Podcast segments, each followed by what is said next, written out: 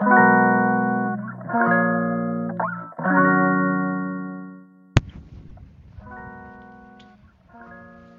んにちは、松田祐介です。妊娠や出産に関わる麻酔、酸化麻酔を専門にする麻酔会をやっています。このチャンネルでは、診療や研究、そして学会活動などを通じて、学んだり考えたりしたことを発信していきます。本日のお題なんですけれども、あの第2回、3回ぐらいにやったあのゼロスライドプレゼンテーションを見返したその反省点というところを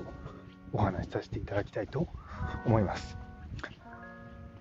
えっ、と、この前お話しした通り、学会でこれからの酸化麻酔にについての話をしようというタイトルであの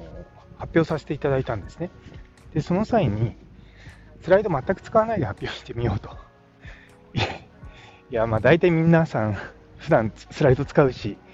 で、僕以外にもその学会でスライドほぼ使ってない先生も一人いらっしゃったんですけど、その先生は1枚使ってたんで、まあ僕はゼロなのでと思って、まあ別にそんな枚数が少なければいいってわけじゃないんですけども。いや別に、いや本当少ない枚数でスライドやるの大変だなって思ってたんですけども、いや今回さすがにゼロと1はやっぱり違うなっていうのが一つあったと。で、あの、この前のあの配信では、その、まあ、やった時の僕の感想、すごい緊張したとか、あんまり喋れなかったとか、そういったことを話したと思うんですけども、あの、学会で、今、ウェブ配信とかがあるんですね。アーカイブ配信とか。でそういったのがあるので、僕、普段あんまり自分の発表を見直すことはないんですけども、さすがに今回のやつは、まあ、高額のために見直しておいた方がいいかなと思って、見直したんですね。いやー、ダメだった。本当にダメでした。あのまあ、一応9大点を上げようかなと思いますけども、まあろ100点満点中60点ですよね。何が一番良くなかったかっていうと、まあ、明らかに緊張してますね。練習量も足りない。練習量、まあ、それ以前に、なんだろう、そのプレゼンの練習量っていうよりも、スライドがない状態で話すことの慣れ？そういったところの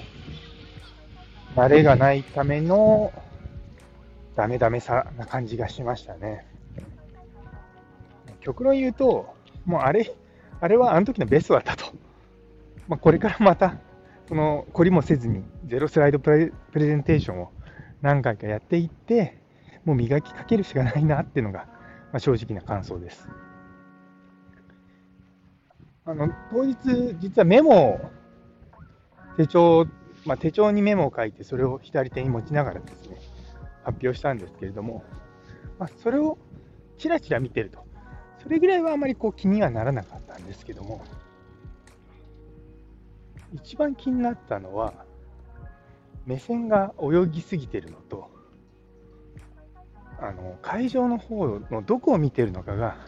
あまりはっきりしないっていう、まあ、問題点はありましたね。あの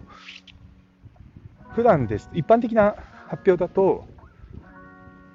なんだ演だ演者の台にのところに立って、そこから、まあ、会場全体を見渡すのが一般的なんですが、今回それでゼロスライドをやっちゃうと、皆さんの興味がもう一体どこを向く向けばいいのか、全体の端っこの方に置いとけばいいんじゃないかってなっちゃうので、まあ僕は真ん中まで行ってですね、歩いてうろうろしたんですけれども、一番、まあ、自分の中で、これ僕の問題じゃないんですけれども、気になったのは、発表のライティング、あのスライドが、まあ、映るようになってたので、後ろの背景のところに焦点があって、でしかもそこのところにまあ学会のポスターの絵がパワーポイントというか、まあ、スライドで流れてるんですけども、そうすると僕の顔の上半分だけ光ってて、下半分が暗いっていう、まあ、構図としてはあまり良くないなっていうのがありました。まあ、もちろんあの会場を運営してるあの方々には、まあ、こういう発表しますって話はまだして、その当日までしてなかったので、結局そういった準備はできなかったと思うし、そもそも普段一般的な学会発表で、そんな一人で、なんか独演会みたいなことする変な輩はいないので、まあ、そこはですね、あの今回やってみて、動画として残って、うーんって考えたとこです。もう一つのその旧大点で、自分が満足できなかったところっていうのは、聴衆の反応がやっぱりあまりこうなかったところかなと思って。まあもちろん笑かせるような反応ではないし、でそれがですね、なんていうのかな、会場で演者と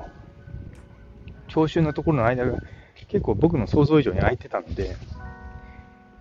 皆さんの表情が見えないと。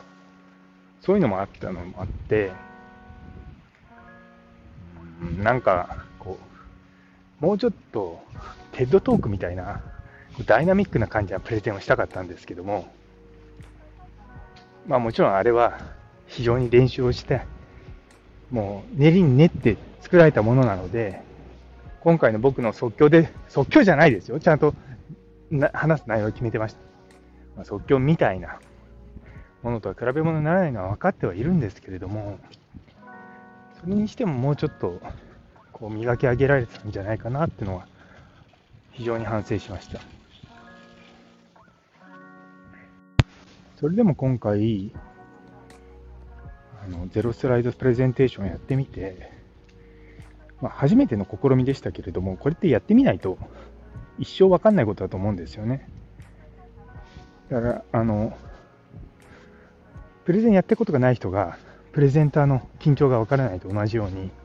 ゼロプライあのスライドプレゼンテーションをやらない人は、多分それの、まあ、難しさとか、そういったことがわかんないんだと思うんですよね。またこう独演会とまたちょっと違うのかなっていうような印象もあって、そのあたりも全体的に考えると難しいような気がしました。まあ、の反省はするところはして、次の改善につなげて、まあ、なるようにしかならないと思いながらも、いや、皆さんありがとうございました、本当に。あの公演、結構評判が良かったんですけど、僕の中では、これで評判いいとか言われちゃうとちょっと困るなって思うぐらいな出来だったので、みんな多分僕のとこに 気を使ってくださってるんだなってのを非常に感じました。かなって思いながら。特に自分の発表だから厳しくなるのかもしれないんですけども、他の人と見比べると、うーん、まあでも多分、あの、普段話してる、例えばスライドを使ってこういう論文があってこうこうこうですよって発表だったら、多分、よどみなくスムーズにいくんですよ。で、そっちの方のやつまだ見てないんですけども、多分そっちの方は、まあ、普段の僕のプレゼンなので、まあ、あんまりこう、学びはないかなとは思うんですけども、あ学びがないって、私にとって学びはないと思うんですけども、やはり、あの、新しいことにチャレンジすると。で、それに対して、まあ、ちゃんと自分で真摯に受け止めて、次の改善につなげるっていうことがすごい大事なんじゃないかなと改めて感じましたそれにしてもあのやっぱり今アーカイブが残るのがすごく楽でこれまでは自分のプレゼンテーションを見直す機会ってそうそうなかったと思うんですけれども学会とかで大体今はアーカイブ残るようになってきてるのでやっぱり見直せるんですよね。どうしても、リハーサルっていう形でスライドショーをやってたりとか、あの、そういったものを自分で見返してるのと違って、本番にちゃんとできてるかどうかっていうところは、全然違ってくるところがあるので、非常にありがたいですね。これはあの、もちろん、ね、聞く側としても、あの後からいつでも見れるっていうメリットあるのと同時に、プレゼンターにとっても、自分のプレゼンがどうだったかっていうことを客観的に見直せるっていうところがすごくいいので、まあ、があのオンラインの学会がいいかどうかはまた別として、やはりこういった試みは今後もやっていってほしいなと思います。っぱりですね、まあ、音声配信もそうですけれども、何事もや新しいことやってみないと分かんないもんだなっていうのは本当に思います。なので皆さんもですね、まあ、あの常にとは言いませんけれども、一つ一つのこと、あの新しいことにですね、チャレンジするのを恐れずにやるっていうのは大事だし、年取ってくると、